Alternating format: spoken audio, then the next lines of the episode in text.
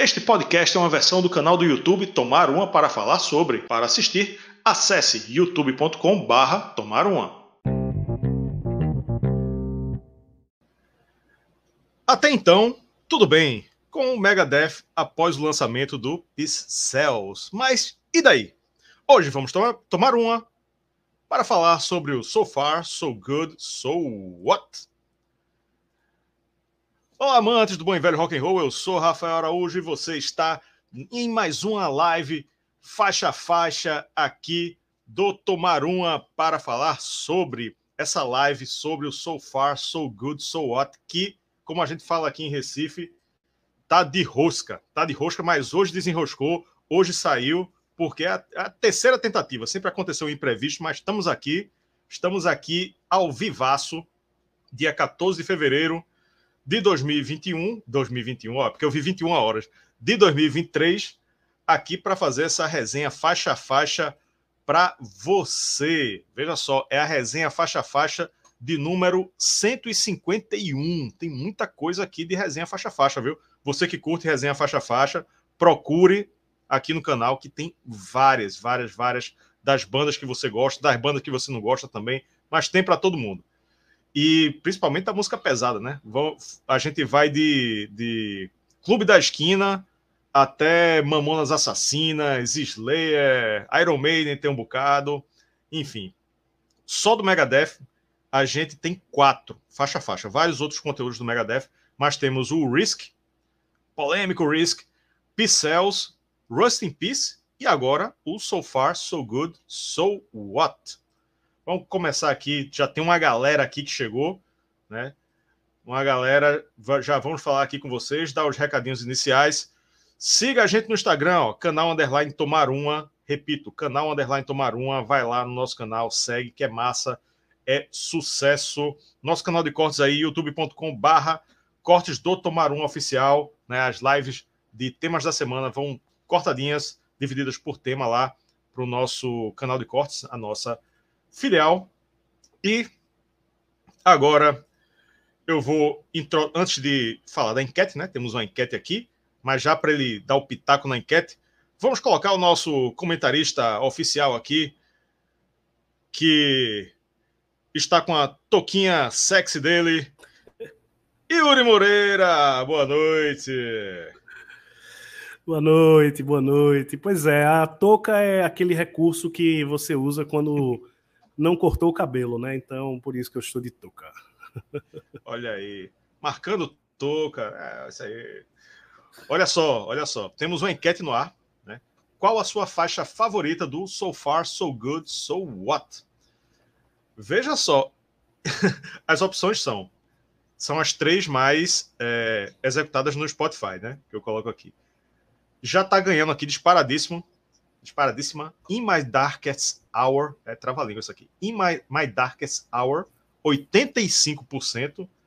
Anarchy in the UK, ou in the USA, né? Como diz a letra, 8%. 0% Set the World Afire e outra, pessoas que acham que é uma outra música, 8%. Tá, é, é, isso aí já dá uma, um panorama aí do, do que é esse disco, né? Uma é, ideia. É, é, não, não chega a ser surpresa. Não chega a ser surpresa. É.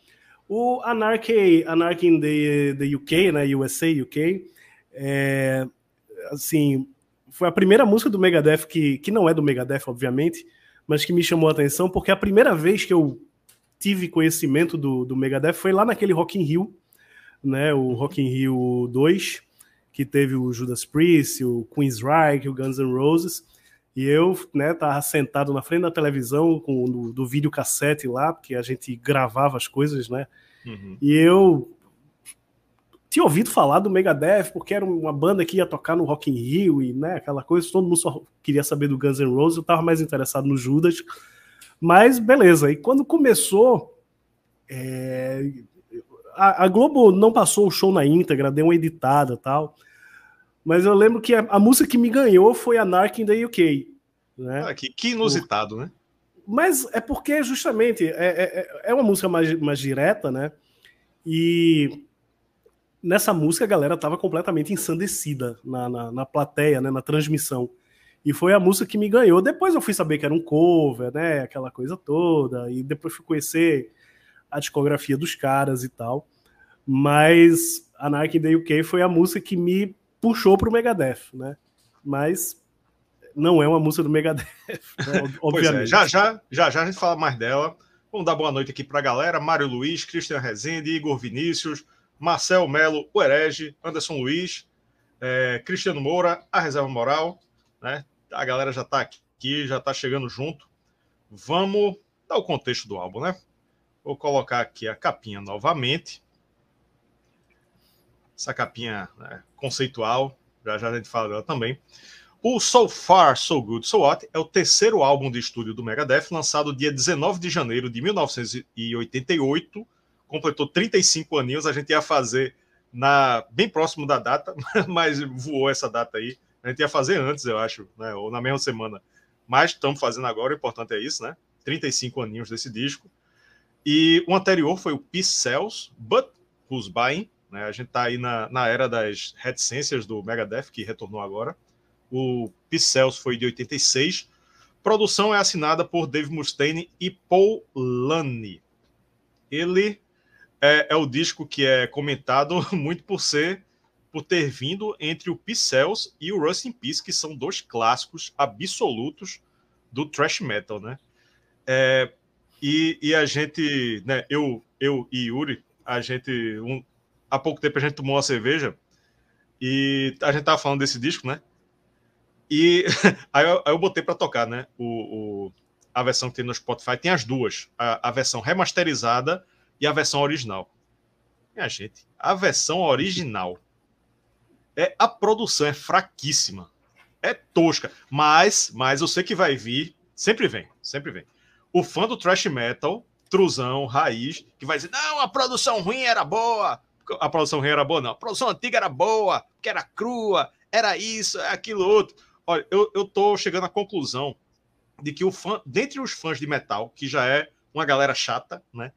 Dentre os fãs de metal, o fã do thrash metal, eu tô achando que é o pior, é o mais chato de todos porque tudo que você fala que não que, que não agrada, não, não gostei da produção do primeiro Slayer, não gostei da produção do primeiro Sepultura. Não, ah, não pode. Não gostei da voz de James Hetfield no, no, no Killer All. Não, não pode. Você não gosta de thrash metal, você não é digno de escutar thrash metal, porque o thrash metal é o thrash metal. Você é obrigado a gostar de tudo para ter a sua carteirinha carimbada do fã do thrash metal né? Porque se você falar um ai do thrash metal, dos, do, do, dos clássicos do thrash metal, você vai ser denunciado na Federação Internacional do Thrash Metal, dos fãs de thrash metal, para ter a carteira caçada.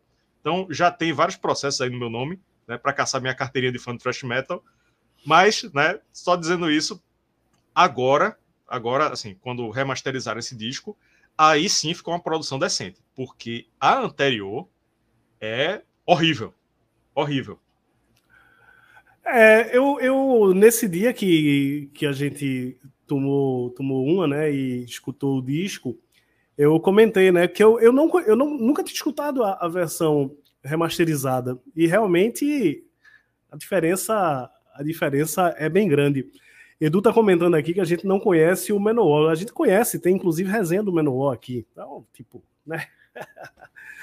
Mas então, o, esse disco, né, contextualizando, na época, é, eu lembro que, lendo a respeito, né, eu não conhecia esse disco no, do, no lançamento, mas lendo a respeito, né, eu, conversando com a galera tal, existia uma, uma, um consenso, digamos assim, que grande parte da produção, da, da má produção né, desse disco, foi causada por conta do, do abuso de entorpecentes, né, de drogas, pelo Mustaine e pelo resto da galera, que inclusive diziam que o, o, os caras tinham torrado 90% do orçamento que a gravadora deu para eles gravarem o, o, álbum com drogas e por isso que a produção ficou tosca e tal, não sei o quê.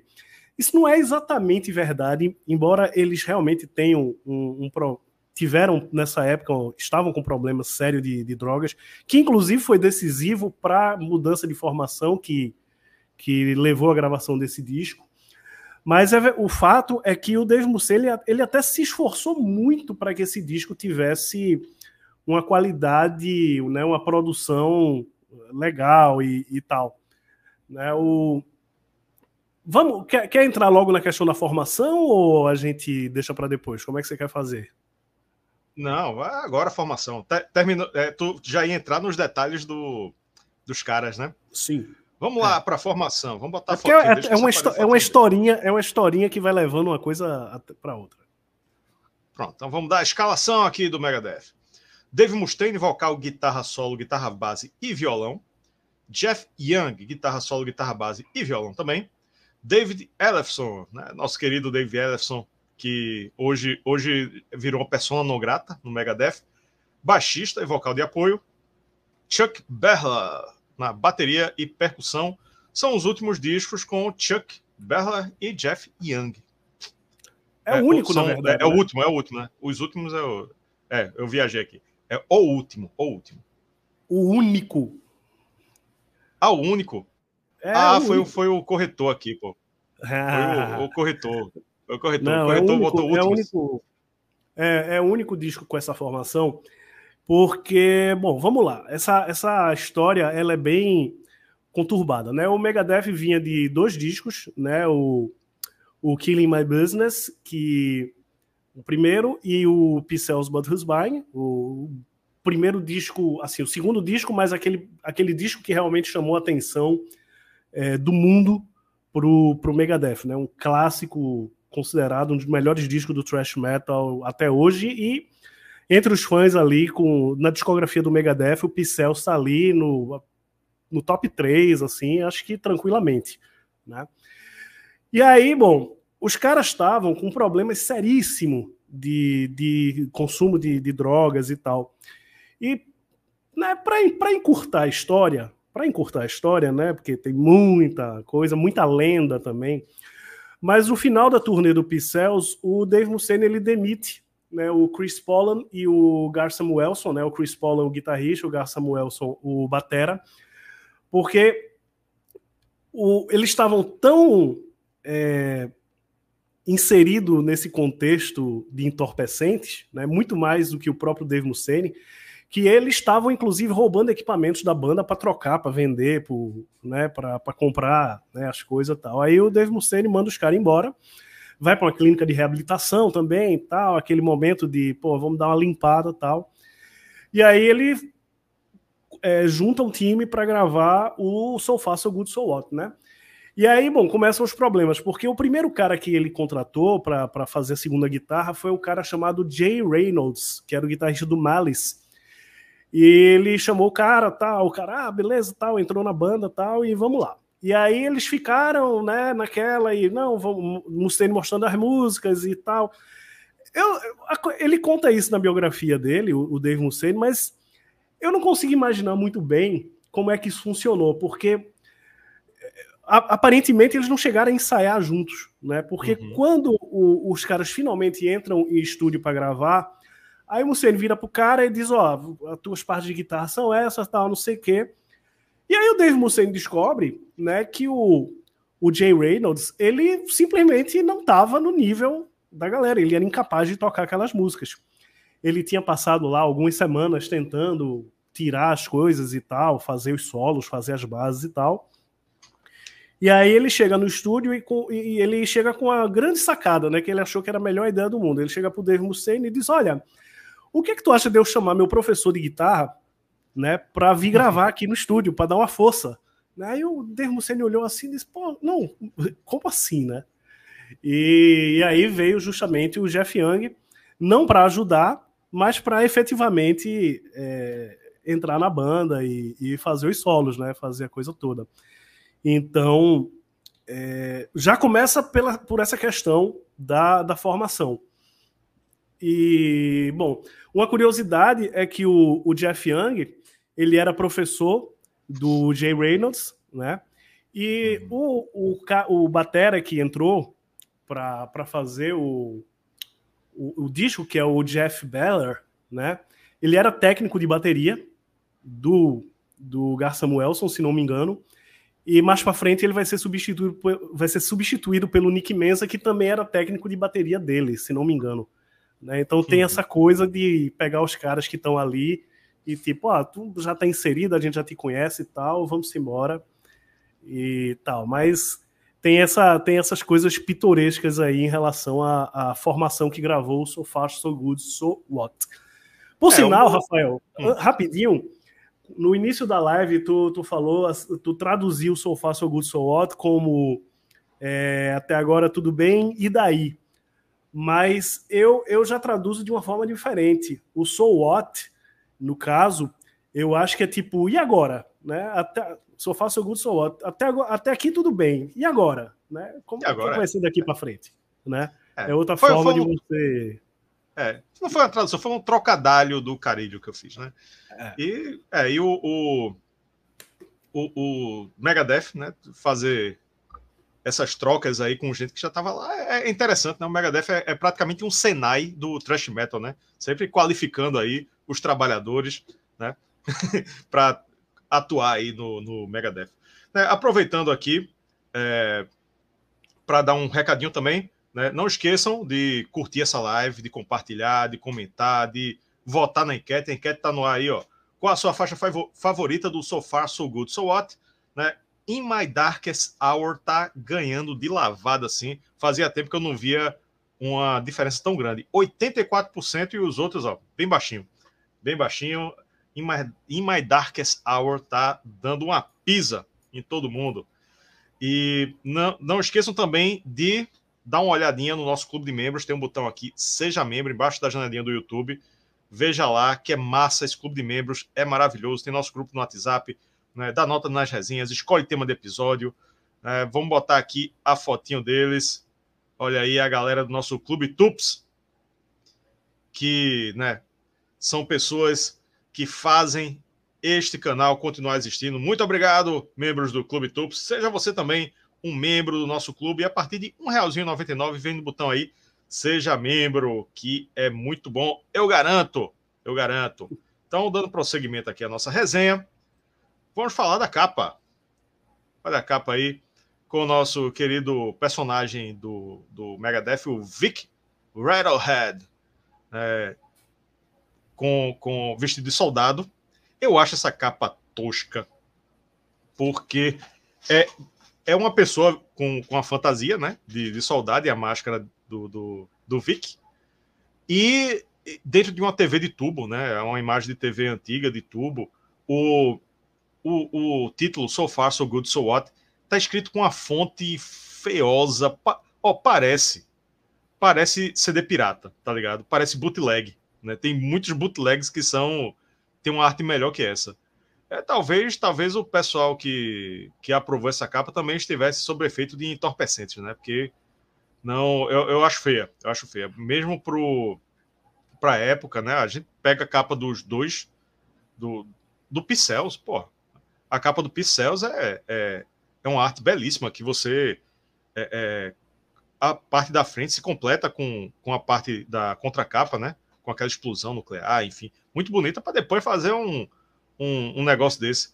Mas, enfim, é trash metal, né? Trash metal pode tudo, pode ser tosco, né? A galera pode dizer que é trash metal tem que ser tosco mesmo. Mas eu não, eu não curto muito, não. Não curto muito, não. O que é que tu acha dela? É assim, ela, ela, como muita coisa que se fala desse álbum, né? Porque ele vem, ele tá ali entre o, o Pixels e o, o Rest in Peace. Essa capa também, ela tá entre duas capas belíssimas do Megadeth, desses dois álbuns, né? Duas capas uhum. pintadas, desenhadas e tal. Essa aqui, como tu falou, ela, eu não sei exatamente o que foi que ele quis fazer, né? Tudo bem, o, o Vic ele tá ali com uma vestimenta de soldado, coisa que eles inclusive fazem até hoje no, no, no nos clipes aí do do The Sig the Dying the Devil, o Vic aparece lá também numa situação parecida. Tem um, um aqui embaixo, né? Nessa parte do onde tem o So What e, e o selo do PMRC, tem um, uma coisa que parece ser uma mira de caça, né? Mas também pode ser um velocímetro, né? Um de carro, alguma coisa assim. E o detalhe, porque... o planeta Terra ali atrás, né? O, é, o, o vídeo é. tá no espaço, tá na Lua, que porra é essa? É. Então, assim, isso pode ser uma referência a, a uma das faixas do disco, né? É 502, 502. A gente vai falar daqui a pouco. Mas, assim, eu, em geral, é uma capa que não, nunca me chamou atenção, não. Sempre achei esquisita e. Né? Não, não, não me apetece muito. Acho que não faz jus ao álbum que ela cobre. Isso aí. A galera tá dizendo aqui que ninguém gostou, né? Marcel tá dizendo que é o, o Fireball do Megadeth. Fireball é um, um disco do Deep Purple, para quem não tá ligado, que a capa é horrível. Parece que eles estão dentro de um espermatozoide. Mas essa, essa consegue ser menos ruim do que a do Fireball. A do Fireball é, é, é horrível. É horrível. Mas vamos lá, vamos para o faixa faixa. São oito músicas, né? É. Que vamos, isso é importante, hein? Vamos avaliar a versão remasterizada. Né? A opinião aqui é sobre o, remaster, né? se, se houver alguma diferença. Né? Isso, no final, eu acho que, que o conceito final melhorou. Né? Eu teria, eu né, já dando um leve spoiler, se fosse a versão original, eu ia descer mais o cacete nesse disco, mas a remasterizada tá, tá bem decente, né, em termos de, de sonoridade. E são oito faixas, no total de 34 minutos e 26 segundos, né? Um, um, um disco rapidinho, como, é, como era antigamente. Começando pela faixa 1, Into the Lungs of Hell, né, que é um instrumental nos pulmões do inferno. É uma faixa que começa lenta, né, como eu disse, instrumental, com trombetas, como se anunciando o apocalipse e depois explode num thrash metal insano de tirar o fôlego. A música em si é legal, mas eu acho estranha ela como uma abertura, né? Uma música de 3 minutos e 3 minutos e meio, né, para abrir o disco. É, é, assim, se espera uma introdução mais curtinha, né? Mas é, é boa, ela não deixa de ser boa, não. Só acho estranho uma música com essa duração aí ser, ser abertura, né? Mas, reitero, é boa. É, eu, eu, gosto muito, eu gosto muito. Acho que é um puto instrumental. É, o Megadeth não é uma banda conhecida por fazer muitos instrumentais, né? Mas eu acho que essa aqui já dá o tom, né? Já dá o tom do álbum. E pesadona, rápida, sabe? Eu gosto, gosto muito dela. Eu acho que até caberia, de repente, Dave Mustaine tivesse feito uma letra e tal. Eu acho que caberia, até caberia. Acho uma faixa bem forte, que abre bem o disco. E eu, eu gosto, gosto bastante, gosto bastante dela, né? Acho, pô, o, riff, o riff dessa música é espetacular. Então vamos lá para a faixa 2, Set the World Afire Atear Fogo no Mundo. Né? Começa como, com uma música antiga, acompanhada, acompanhada de um chiado de vinil, para depois entrar uma, na porradaria. Coincidentemente, é exatamente o mesmo artifício de uma resenha que a gente fez recentemente do Restless and Wild, do Accept. Né? É exatamente assim começa com esse recurso né? de um, um disco antigo assim, cheio de ruído. E a intro eu anotei aqui, ó. Olha o que eu anotei. A intro dessa faixa tem 1 minuto e 54. A introdução dessa 2, Set Word of Fire. Se você somar com o anterior, que é um instrumental também, a gente tem 5 minutos e 23 segundos só de introdução. Eu, no meu conceito, é introdução demais, né? Já foi, já, já, já deu para introduzir muita coisa aí. Né? Não estou dizendo que é, que é ruim, são né, são, são instrumentais bons, mas eu acho exagerado assim, né? Pô, cinco minutos e pouco de instrumental para um disco que tem que não tem que tem meia hora, tem 34 minutos e tem menos de 35, você gastar os primeiros cinco minutos e pouco só com instrumental, mas é isso aí, né? O conceito, né? No geral, essa é um thrash metal raiz com ótimas quebras de ritmo, alternando velocidade, alternando a velocidade da faixa, né? Jeff Young fazendo altos bululus na guitarra, ó, muito bom, cara, é, é, guitarrista excepcional. E, né, fritação aí é o que não falta, mas fritação da boa, dá para fritar umas 10 coxinhas, uns 5 pastéis aí nesse, nesse chifre, que tá, tá ótimo. Música bem legal, né? Apesar de não ser tão votada aqui na nossa enquete, ó. Mas ela é a segunda, segunda colocada. In My Darkest Hour é a favorita da galera, fácil. E ela é a segunda com 10%. É, curiosamente, o nome original dessa música era Megadeth. Essa música foi a primeira música que o, é, que o Mustaine escreveu quando ele foi expulso do, do Metallica. Né? Ele estava voltando lá de ônibus e aí ele viu, pegou um panfleto sobre guerra nuclear e tal, e aí ele viu um, uma frase lá que tinha o, o termo Megadeth, mas Death com Death de morte, né? Com D-E-A-T-H. E ele viu aquilo ali e disse: pô, isso dava um nome massa para uma música, e ele escreveu essa música que se chamaria Megadeth. Mas depois as coisas foram evoluindo e acabaram convencendo ele de que Megadeth seria um nome ótimo para uma banda. E aí ele chamou a banda de Megadeth e a música foi mudando de nome, teve outro nome antes, até ficar the World Afire. E essa música, inclusive, ela, como eu falei, ela foi a primeira música que o Dave Mustaine escreveu quando saiu do, do Metallica, e ele, eles tocaram essa música no primeiro show do Megadeth, lá, né, lá no, no, nos primórdios. E só que ele, por algum motivo, ele decidiu não, não botar no Killing, não botar no Pixels, e ela só entrou aqui, né? Puro suco do thrash metal, velho. Música fantástica, né? Gosto demais dessa música. E, e é isso, né? Tem essa história curiosa por trás, né? acho, acho muito legal essa música. Junto com. Você não gosta, né? Porque são cinco minutos e pouco de instrumental onde entrar a voz, mas acho que tem uma, é uma é uma dupla perfeita aí, junto com Into the Lungs of Hell, né? E aquela coisinha do, do vinil e a bomba caindo e explode e entra a guitarra rasgando tudo, tá? Eu acho eu acho o início desse disco matador. Faixa 3, Anarchy in the UK ou in the USA, né? Um cover do Sex Pistols. Um cover, uma adaptação, né? Uma adaptação, uma versão? Já que, já que ele muda a letra, né? Ele canta, é. Mustaine coloca é, o contexto aí dos Estados Unidos, né? Anarquia nos Estados Unidos. Né? Eu acho que isso é justamente a. Só, só, te, só te interrompendo, foi mal, mas ah, o Leandro é, Pop. Sobre o The Set World of Fire. É, ele tá dando uma informação legal aqui, que a, a música voltou à abertura dos shows da turnê do The System Has Failed em 2004. Valeu, Leandro. Certo, então tira isso daí. Vamos voltar aqui para. Pronto, Agora e o outro sim. nome da música era esse, Burnt Offerings. É isso mesmo. Pronto. Aqui tem informação, atrasada, mas tem informação. Deixa, Deixa, deixa eu tirar aqui, pronto. Vamos voltar aqui para o normal. Sobre Anarchy in the UK, né, barra USA, eu acho que a melhor sacada é, foi, o melhor dessa música foi essa sacada, né, de, de fazer uma versão, né, fazer, tocar a música, né, clássica do Sex Pistols, mas trazendo aí para o contexto dos Estados Unidos.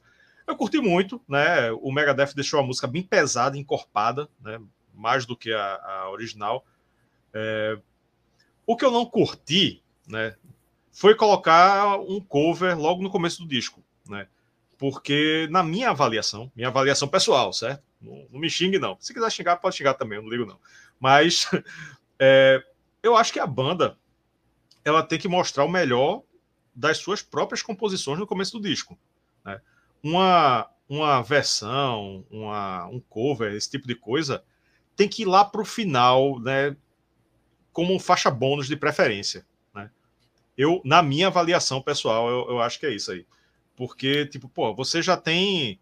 É, você, você, fez o Pixels, pô. Você fez o Pixels, o Megadeth fez o Pixels.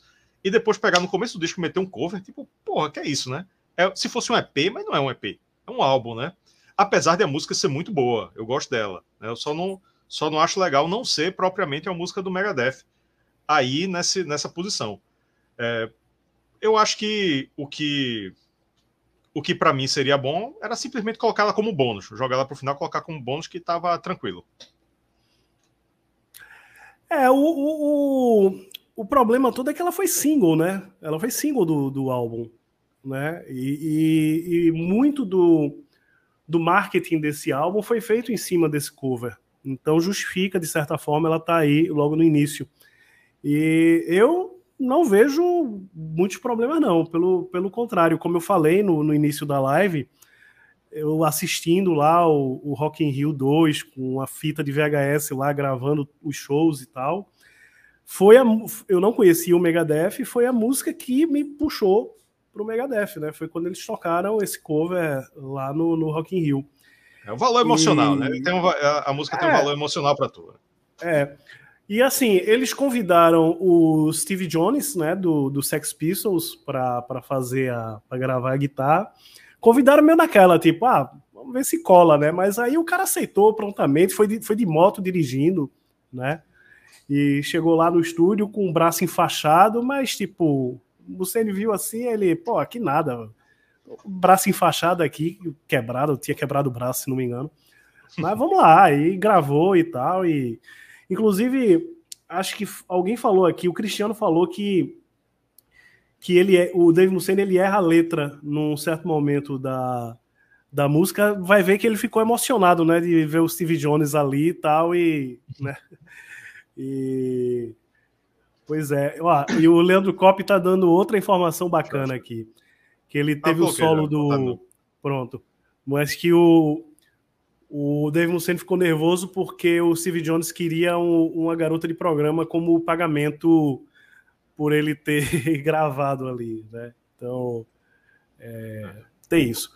Mas o Megadeth André, também... André, André Paz aqui concorda comigo, ó. concorda em não botar a cover, acho que desvaloriza. É, é isso aí, André. É, mas assim, o Megadeth ele tem um histórico de covers, né? E, assim, originalmente, inclusive, esse não era o cover que Dave Mustaine queria gravar para o disco, era um outro cover do Sex Pistols, que era Problems, né? Que o Megadeth acabou fazendo naquele. Esqueci agora o nome, que tem um. Que tem No More Mr. Nice Guy, que tem umas coisas, e aí eles gravaram Problems. Mas a gravadora, produtor, não sei, alguém convenceu que Anarchy in the UK seria melhor.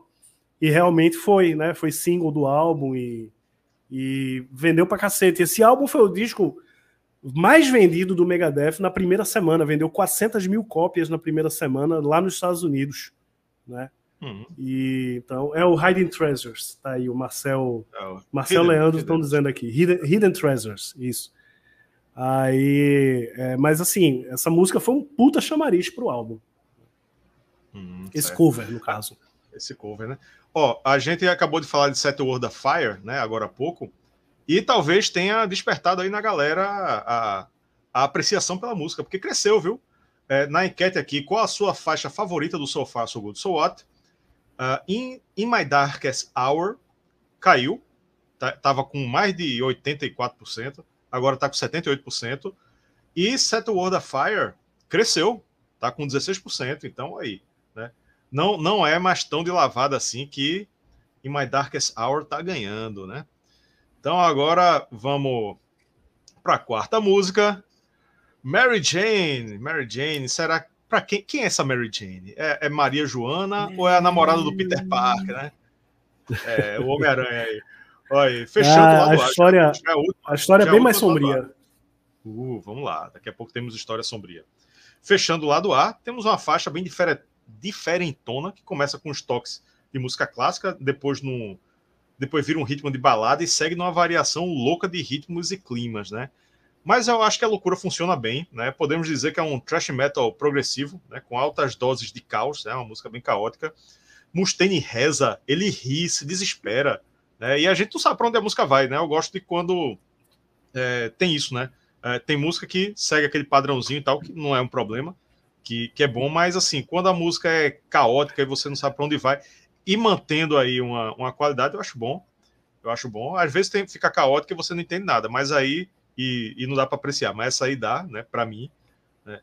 Eu, acho, eu acho muito legal é, na hora que ele está dialogando com o padre, pedindo perdão, né, ele está né, tá atormentado aí, né, essa parte que eu falei agora, que ele ri, é um riso desesperado, um riso louco, né, e quem faz a voz do padre, entre muitas aspas, é a guitarra, né? Ele fala com o padre, mas quem responde é, é a guitarra. É, eu, acho, eu achei muito legal esse detalhe. Né? E, bom, é uma grande faixa, uma das minhas favoritas aí, ótima faixa para fechar o lado A. Cara, então, esse disco, ele é muito injustiçado, porque esse disco é fortíssimo e tem músicas muito bacanas. Tem uma que eu não gosto muito, a gente fala dela daqui a pouco. Mas você perguntou quem era a Mary Jane, né? E eu disse que tinha uma história sombria aí por trás. É, o Dave Mustaine, na, nas turnês do, do Megadeth e tal, ele visitou uma cidade que eu não vou lembrar o nome, mas que ele teve contato com uma lenda, uma história local, né? Que na época da Inquisição americana, é, te, supostamente, claro, né, tinha uma, uma menina chamada Mary Jane que a, o pessoal acho, dizia que ela era bruxa, que ela tinha capacidade de falar com, com, com os bichos, né, com os animais. E para evitar, é, digamos assim, a vergonha da, da família, né, ali naquela sociedade americana ali e tal, o pai dela resolve enterrá-la viva, né? Então, é, dessa coisa dele pedir perdão e não sei o que tal, tem, tem, tem muito disso, né? Então, é uma história bem, bem sombria e ela foi enterrada no terreno da família, né? É, Para evitar a tortura, né, a degradação perante a sociedade e ela ser presa e torturada, não, vamos enterrar ela viva que tá, tá de boa, tá tudo certo. Tá ok, né? Né? Pois é. Mas vai. Então, vamos virar o lado do vinil. Abrindo o lado B, 502, né?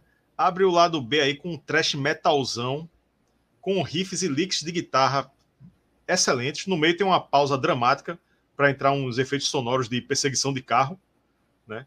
É, eu, a, a, gente, a gente tomando um, escutando, oxe, o que, é que aconteceu com o disco? Ah, não, pô, é assim mesmo, né? E eu, não, é assim mesmo, pô. É. Eu não tava, não tava ligado nas paradas na hora. É uma faixa bem tensa, empolgante, para sair quebrando tudo.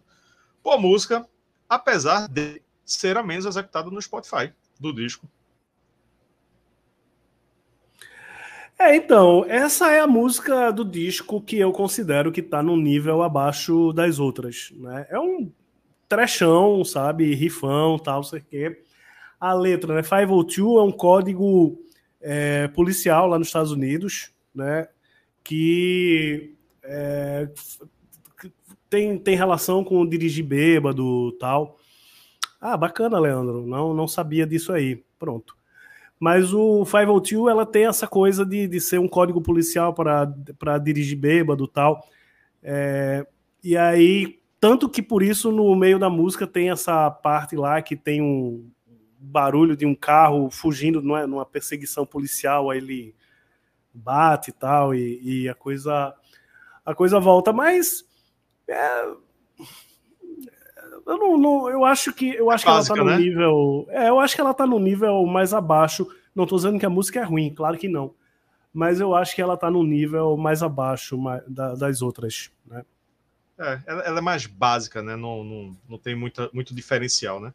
É, o que Leandro falou aqui, é, que Yuri disse que, que não sabia que é legal, é que existe um museu nos Estados Unidos sobre a Mary Jane, essa Mary Jane aí da música do Megadeth. Agora vamos para ela, que é a disparada, a, a mais votada aqui na nossa enquete como a favorita do, do disco, está com 80% de, da preferência aqui. In My Darkest Hour, em minha hora mais escura. É a mais longa do disco, né? 6 minutos e 16. Tem uma introdução de dedilhado bem sentimental, ela é pesada e arrastada na primeira metade, depois, depois dá uma acelerada, Mustaine faz um vocal carregado de interpretação, cheio de raiva e rancor. Né? Aí ela vai crescendo de intensidade e finaliza com o dedilhado sentimental ali do começo, mas com o peso da guitarra acompanhando. Nesse final, a mensagem que eu acho que passa é o seguinte, né? Com o dedilhado ele está dizendo que ainda ama a mulher, que ele cita na letra, mas a guitarra distorcida por cima informa que, apesar disso, ele está com raiva, né? Essa é a leitura que, que eu faço, né? Tem o sentimento bonito, mas tem a raiva por cima, né? Que é a guitarra é. distorcida acho a melhor faixa do disco, né? Vou com a galera aqui. E é disparadíssima a mais executada do disco no Spotify. Ela tem. Eu fiz os cálculos aqui também. Ela tem 37 milhões de plays. Todas as outras somadas nem chegam a 24 milhões. Então, assim, assim ela é muito acima, né? deve ter entrado naquela, assim, em playlists e, e tudo mais, mas assim, é absurdamente mais executada, mais popular do que todas as outras. É, então, deixa eu botar o comentário do André na tela, porque eu ia comentar exatamente isso. Né? O André Pai está dizendo aqui que essa música, que o Mussen disse que essa música foi baseada na morte do Cliff Burton. Então, é, eu não, não sei exatamente onde ele disse isso, né? Se ele falou, ok. É fato, sabe-se, que ele escreveu essa música, né, essa letra, quando ele soube da morte do Cliff Burton. Muita gente, inclusive, acredita que é uma música, né, que é uma letra para o Cliff Burton, mas na realidade, pelo menos a história que eu conheço, é que, apesar do momento que ele escreveu a letra, quando ele soube da morte do, do Cliff, essa música fala, na verdade, sobre o relacionamento conturbado que ele tinha com, com a ex-namorada dele, que era a Diana. E, e o Christian tá dizendo aqui também, ó, que é um deixa recalque. Ah, então bota, bota na Senão a gente fica os dois clicando e fica subindo e desaparecendo. Bota, tá aqui, ó. Christian que é um recalque de uma ex-namorada que meteu o pé nele, e o Leandro Coppi também está falando aqui, o um comentário acima, Rafael, que uhum. também é, é, citado em She-Wolf, Tornado of Souls, exatamente. O Mustaine tem uma dor de cotovelo com essa Diana, Diana tal, ex-noiva dele, e, e, e, a letra fala sobre isso. O instrumental é o que se comenta, né, como o Leandro está dizendo, que esse sim né, tem a ver com a questão da morte do Cliff Burton, né?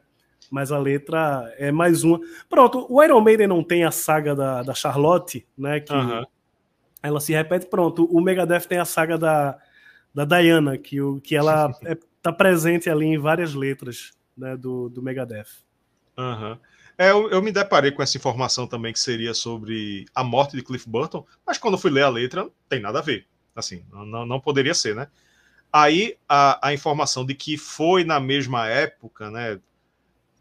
Enfim, casa, casa com o, o clima da música, né? Ele tava, ele tava, ele perdeu o amigo e, e ainda teve esse, esse problema aí com, com a namorada. Enfim, juntou uma coisa com a outra e saiu essa música, né? Uma grande música, uma grande música, mas claramente é sobre um relacionamento, né? Um relacionamento é, conjugal, não, não, era um, um, não era sobre o amigo dele.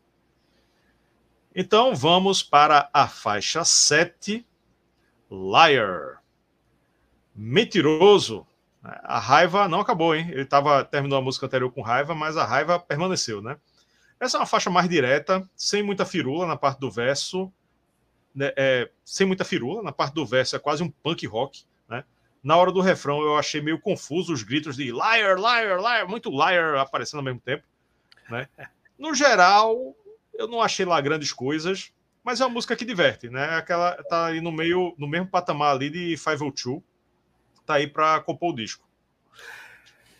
É, o, essa, essa, essa letra é, ele fez especialmente pro Chris Pollan e pro Gar Samuelson, né? Que eu falei mais cedo que foram demitidos e né, chegaram a roubar equipamentos da banda para comprar drogas e tal.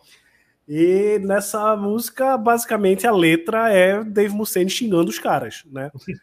Eu acho que ele tentou fazer uma coisa, ah, vou mostrar o meu ódio pelos caras. Eu, você vai ler a letra, fica até uma coisa meio meio boba, sabe? Ah, você não sei o que, sua mãe é isso, seu, seu não sei o que é, e tal. Parece negócio de menino, menino buchudo. É, exatamente, seu mentiroso. Aí o refrão, mentiroso, mentiroso, você é um mentiroso, mentiroso. Tipo, sabe? Por isso que às vezes é, é, é, é, não é recomendável você ler a letra ou traduzir a letra, porque né, grandes músicas acabam perdendo um pouco do encanto quando você vai ver o que os caras estão falando, né? Mas, bom, para quem não sabia, Liar é isso. É Dave Mustaine xingando o Chris Polland e Gar Samuelson da forma mais tosca e boba, infantil possível. Né? Basicamente, é isso aí. A música é legal, mas junto com 502, para mim são as duas faixas, né? 502 mais do que essa, mas, né? É, é isso. Agora chegamos na oitava e última música, Hook in Mouth, anzol na boca. Né? Falei em punk né, na, na, faixa passada, essa aí já abre é, meio estranha, com a levada punk bem acelerada e as linhas de baixo de Elefson se sobressaindo. É, é também lembrar que é, Elefson foi muito importante na composição desse disco, viu? Ele está aqui praticamente em todas. Se não em todas, né? Está aqui, é, praticamente em todas, não em todas, mas ele foi muito importante aqui para depois, né, né, recentemente ser chutado, ter baixo apagado do disco novo e tudo mais, né? Mas ele foi um cara muito importante aí no passado Sim. do Megadeth. E aqui ele se destacou nessa música. Né? Mustaine faz um vocal meio estranho, como se estivesse em um estado alterado, e quem sabe estava mesmo, né? não sabemos se estava, mas é até provável que estivesse. Né? Parece que ele está né, sob efeito de dorgas, né, de entorpecentes. né? No meio tem também uns riffs que lembram música clássica, né, que eu não, não peguei exatamente qual seria, ou seria uma referência direta, direta alguma, mas é, soa como música clássica. Eu achei bem legal isso. É, eu acho uma faixa estranha para mim. Ela tá aí entre as mais fracas do disco. Não sei se é a mais fraca, né? Junto com 502 e, e Liar, né? Mas essa aí também no, no, pelo menos na minha percepção, talvez seja até a mais fraca, né? Mas, enfim, tá, tá entre as três mais fracas. E, e tipo, né? Oito músicas escolheram uma música fraca para fechar, né? Não, não curti esse, esse encerramento, não. É bom, isso é a sua opinião, porque eu adoro o Hooking Mouth. É, adoro Hooking Mouth, acho uma puta música. É, tem essa coisa diferentona do, do primeiro verso ali inteiro ser só é, voz, baixo e, e, bateria. Acho uma música fantástica, os solos dela também muito legais. E a letra é uma crítica direta ao PMRC. A gente tem um episódio aqui no canal falando sobre toda essa questão do, do PMRC, que tinha o selo, né, do é, da censura, né? O PMRC era um comitê que foi criado para classificar as bandas e suas respectivas músicas segundo os critérios, se fazia apologia a droga, a satanismo, a não sei o que e tal. E tem, tem, bom, como eu falei, tem um vídeo aqui no, no canal explicando toda essa história direitinho, depois deem uma olhada lá. Mas eu gosto, acho uma das melhores do álbum, inclusive, acho que fecha muito bem, muito bem o, o disco. Gosto demais, gosto muito do solo, como eu falei lá no final. E, e é isso. Para mim é uma das melhores do, do álbum. Esse álbum só tem duas músicas, na realidade, que eu torço um pouco o nariz, que é Liar e 502. Olha aí. Então vamos, terminamos o, o faixa faixa, vamos fechar aqui a enquete. Qual a sua faixa favorita do So Far, So Good, So What? Ganhou fácil, fácil, fácil In My Darkest Hour com 82%. Anarchy in the UK ou in the USA, 2% só. Set the World Afire, 14%, ficou em segundo lugar. E outra ficou empatada aí com Anarchy in the UK, né, com 2%. Valeu aí, obrigado a quem votou na nossa enquete. Enquete encerrada. Enquete encerrada. Vamos agora para o grande momento do episódio, momento em que vamos dar uma nota de 0 a 10 para o So Far, So Good, So What do Megadeth. Para você que não sabe como funciona, eu dou uma nota de 0 a 10. Yuri Moreira dá uma nota de 0 a 10. E o nosso clube de membros também dá uma nota de 0 a 10. Nosso clube de membros que está sempre aí com a gente, sempre debatendo é, temas importantíssimos dentro do, da música pesada no nosso grupo do WhatsApp, que não para nunca. É, dá nota nas resenhas, escolhe tema de episódio, enfim um monte de coisa. Vem aqui no botão Seja Membro, que é massa. Vale muito a pena fazer parte desse grupo. Olha aí a fotinha, a, as fotinhas deles. Né? Muito obrigado a todos que fazem parte do nosso clube de membros, o Clube Tups. O Clube Tups uh, avaliou, mas com, com, com ressalvas aí, o So Far, So Good, So What, e a média do clube de membros ficou 7,6. Olha aí, 7,6. Não, não são muito fãs, hein? Não são muito fãs do So Far, So Good, So What. É, eu fiz questão de dizer também que era a versão remasterizada, hein? Remasterizada, porque também se pegar a versão é, antiga, né, a versão original é, é sofrível, sofrível. Vou dar meu deixa eu, nota... deixa, deixa ah. eu fazer um deixa eu fazer um parêntese antes de tudo dar teu veredito. Faça. Porque essa questão da a gente não falou isso na, no, no início, né, na, na parte de contextualização do, do álbum, eu disse que o, o, o Mussene até se esforçou bastante para que esse álbum tivesse uma produção boa. O. Como era o nome dele, meu Deus, que produziu o Lani. É... Tem aqui, Poulani? tem aqui. Poulani, né? Acho que é o Poulani. Polani, é, Polani. Polani, né? Pronto. O Poulani, eles. É, o Poulani convenceu o Dave Mustaine a mudar de estúdio, né? Para eu tenho isso anotado aqui em algum lugar, deixa eu ver. Eu já passei, porque como a gente entrou no faixa a faixa, deixa eu ver se eu acho aqui. Pronto, achei. O, o Poulani, eles estavam gravando com o Poulani e o, na hora de masterizar o disco, o Poulani convenceu o Dave Mustaine a ir para para Nova York, né? ali no, no, na periferia de Nova York, num estúdio, é, Bearsville Studio né? E onde ele já tinha inclusive, inclusive remixado pixels e tal. Mas aí a coisa desandou completamente.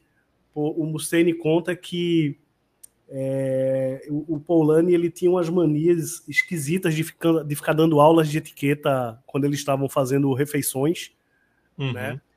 E ele era muito meticuloso na hora da mixagem, estava enlouquecendo o Dave Mustaine. E o Dave Mustaine acabou demitindo ele porque acordou um dia, né, de manhã e estava fazendo um café e olhou pela janela, viu o Paulani de cueca no quintal, dando uma maçã descascada para um cervo, né? Que e aí Dave... poética. É, uma coisa bem bucólica. E aí o, o Dave Mustaine olhou aqui, viu aquela cena ali e disse: "Não, bicho, não, não dá", e demitiu o Paulani ali exatamente no local e voltou e, e terminou o disco com outro cara que eu tenho anotado aqui, que foi o engenheiro alemão Michael Wagner, que já tinha trabalhado inclusive com Metallica. Fecha é. parêntese. Ah, então, então ficou só como engenheiro, né? Na minha fonte aqui, ele não consta como produtor, não. Deve ter ficado só como engenheiro e Mustaine é. o, o produtor. É, o Leandro, Leandro Cop tá dizendo aqui que ele ficava andando de cueca pelo estúdio tal. Era um cara esquisito. É.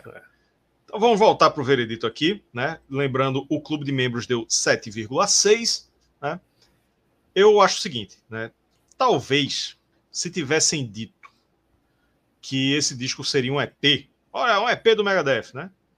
Eu acho que a percepção seria melhor, né? Porque temos aí quatro faixas originais realmente boas, na minha opinião, Set the World, Set the World Afire, Mary Jane, né, e é, é 502. 502 tá, tá, enfim, pelo menos umas, umas três boas, enfim, My, In My Darkest Hour, né, e aí tem Anarchy, Anarchy in the UK, ou in the USA, que é um cover, né, que para mim não conta tanto, por ser um cover, né, e, enfim, é, é um disco de 30 e 36 minutos, né? muito curto, né? mesmo para os padrões da época. Se fosse um EP, né? a, gente, a gente passaria um pano. Não, um EP, pô, é uma coisa assim que não, não é um álbum, né? um EP. É, eu acho que seria um bom EP. Seria um bom EP, justificaria ter cover, né? justificaria um bocado de coisa. Mas, como um álbum, eu acho bem ok, bem razoável, né? E ainda digo o seguinte: se serve de referência, eu acho o Risk melhor. Eu gosto mais do Risk do que esse. Para mim, uma nota justa é 7,5. Pois bem, eu vou discordar frontalmente de você e do, dos membros, porque eu gosto muito desse álbum. É, ele tem, como eu falei, né? Ele tem o, o problema histórico de estar entre duas obras-primas do, do Megadeth, que é o Pixels e o Rust in Peace. E que são realmente obras-primas e e ele tá ali no meio e apesar de eu, de eu gostar muito, de eu achar um excelente álbum, ele não é uma obra-prima, né? Tem duas músicas aí que são qualquer coisa, na minha opinião, claro, que é Liar e 502. E carece de uma produção melhor, apesar da, da, remaster, da versão remasterizada que a gente está tá falando aqui. Mas eu, eu gosto bastante. Eu acho que o início desse álbum, para mim, é matador, com Into the Lungs of Hell, depois Set the World Afire e o cover. Eu não tenho problema nenhum com o cover tá aí, né? matador esse início do álbum. Tem duas, grandes, duas outras grandes músicas, que In My Darkest Hour e Hook in Mouth, né? Acho um disco muito bom, mas tem esse problema, né? De estar tá no meio de duas obras-primas. Eu dou um sólido 8,5 para esse álbum. Para mim, é um. O, o, o, problema dele, justamente, o problema dele, eu acho que é o. É, não é nem o, o Rust in Peace depois, é o Pixels antes. Se ele tivesse sido o segundo disco do Megadeth, o Pixels o terceiro e o Rust in Peace o quarto, né, a gente ia dizer: olha, o Megadeth, porra, aquela escadinha foi crescendo disco a disco e tal, mas aí no segundo disco enfia o Pixels, aí dá uma caída né, no, no So Far, e aí depois volta lá para cima com o Rust in Peace. Então eu acho que tem, tem isso aí. O Alexandre tá perguntando desde cedo aqui. Vou. Calma, já, já, segura, segura a audiência, segura a audiência, segura a ah, audiência. Ah, então, audiência. então pronto. Segura a audiência, então, segura a audiência. Deixa o Alexandre esperando um minha, pouquinho. É, minha nota, minha nota 8,5. Pronto. E assim ficamos com a média 7,8. 7, eu acho que foi demais, foi demais, mais do que ele merece. Mas aí, tá aí, né? Tá aí. É a nossa, é a nossa brincadeira para tirar aí o, o conceito do disco, né? Ele é, para mim, ele é irregular, né? Tem tudo isso que eu falei. É irregular. Podia ser um EP, já já teve um aqui. Cadê? Cadê Henrique? EP? Não, melhor ouvir isso do que ser surdo. Calma, Henrique, não peça a cassação da minha carteirinha de fã de thrash metal, não, viu? É só, é só o que eu acho. E, enfim, é, Cristiano está dizendo aqui, ó, que não tem essa impressão, esse disco é meiota, tá independente do anterior para mim. Eu também não sei a posição dele na discografia do, do Megadeth, não, não influencia, não. Ele é, ele é meiota mesmo, assim, para mim, mas é isso aí. Aproveitar aqui, Gustavo Barreto mandou superchat. Galera, manda superchat também, hein? É, é bem legal aí para ajudar a gente aí a, a, para a gente continuar produzindo conteúdo. Né? Gustavo disse aqui, ó. Esse disco é o meu preferido do Megadeth de longe. Olha aí, olha aí. Para o meu gosto, ele é maior que o Rust in Peace. Nota mil, para você ver que tem opinião para tudo. Pronto, agora, agora vamos lá para Alexandre. É, Yuri, sem medo de perder inscritos, é para você. Não vou responder, não. Só faça o Good So What ou o terceiro do Metallica. O terceiro do Metallica, também conhecido como. Master of Puppets. O Master of Puppets. Não, não. Não, não, sim, sim, sim. É. é. O segundo é o Red Line, é o primeiro o Killing All. É, é isso mesmo. Ah, não, é o Master, pô. O Master. É, não, Master, não cabe nem. Dúvida. não, não tem, não tem nem o que pensar, né? Tem nem o que pensar. Agora, se você compara com o Pixels ou Rust Peace, mas não foi essa pergunta que você fez, então. é. Pois é. Então, então é isso aí, galera. Chegamos ao final de mais uma resenha faixa a faixa aqui, né? A quarta do Megadeth. A gente tá fazendo aqui, não foi planejado, mas um fevereiro trash metal, né? Fevereiro do trash, né? Que que estamos fazendo aqui uma sequência de trash metals, né? Então, Yuri, Yuri aqui, fale ao vivo, ao vivo. Segunda-feira vai ter a resenha do Annihilator? Segunda de carnaval? Annihilator, Annihilator. Então, é, eu combinei com o Cristiano para a gente fazer essa resenha do Alice in Hell, segunda-feira de carnaval. Mas eu não tenho como confirmar agora, porque eu não sei como é que vai ser carnaval, né? Porque ah. tem crianças, tem não sei o que e tal. Então, é, eu não consigo cravar neste momento 100%. Mas, mas se segunda-feira estiver tudo tranquilo, a gente faz a resenha do Alice in Hell do Annihilator. Pronto, então se resolvam aí e coloca para os membros votarem, viu? Para botarem nota, né? A galera tem que botar nota Para encerrar o mês também, já temos o um trash metalzão aí também, que os membros já sabem, já deram nota, né? Já deram nota. Um convidado aí de um outro canal, né? Um canal que a galera gosta também, os membros já sabem também quem é. Então, foi, foi, foi, não foi muito planejado, mas fevereiro aqui é trash metal, independente de muita gente querer a cassação da minha carteirinha de trash metal. Eu sou fã sim de trash metal e ninguém pode dizer o contrário. Começou a chover em Recife, forte, então eu, vamos fechar a live e fechar as janelas das nossas casas em Recife. Beleza? Algum, algum recado final, Yuri? Algum, algum comunicado, alguma coisa? Não, não. Basicamente, é... obrigado aí a galera. Tamo, tivemos aí quase 60 pessoas aí na, na live. É... Obrigado aí por, por terem ficado aqui com a gente. Essa resenha que teve vários problemas, foi de rosca, mas saiu finalmente. Um disco que eu gosto muito, queria muito fazer esse álbum. E é isso. Assina o canal, ative as notificações, aquela coisa toda. E lembrem do canal de cortes, né? Todo dia tá tendo conteúdo lá. Dois vídeos por dia. Desde a semana passada tem dois vídeos por dia lá no canal de cortes. Olha aí. E o nosso Instagram também, canal underline Tomar Uma. Beleza? Valeu, galera. Até a próxima. Tchau.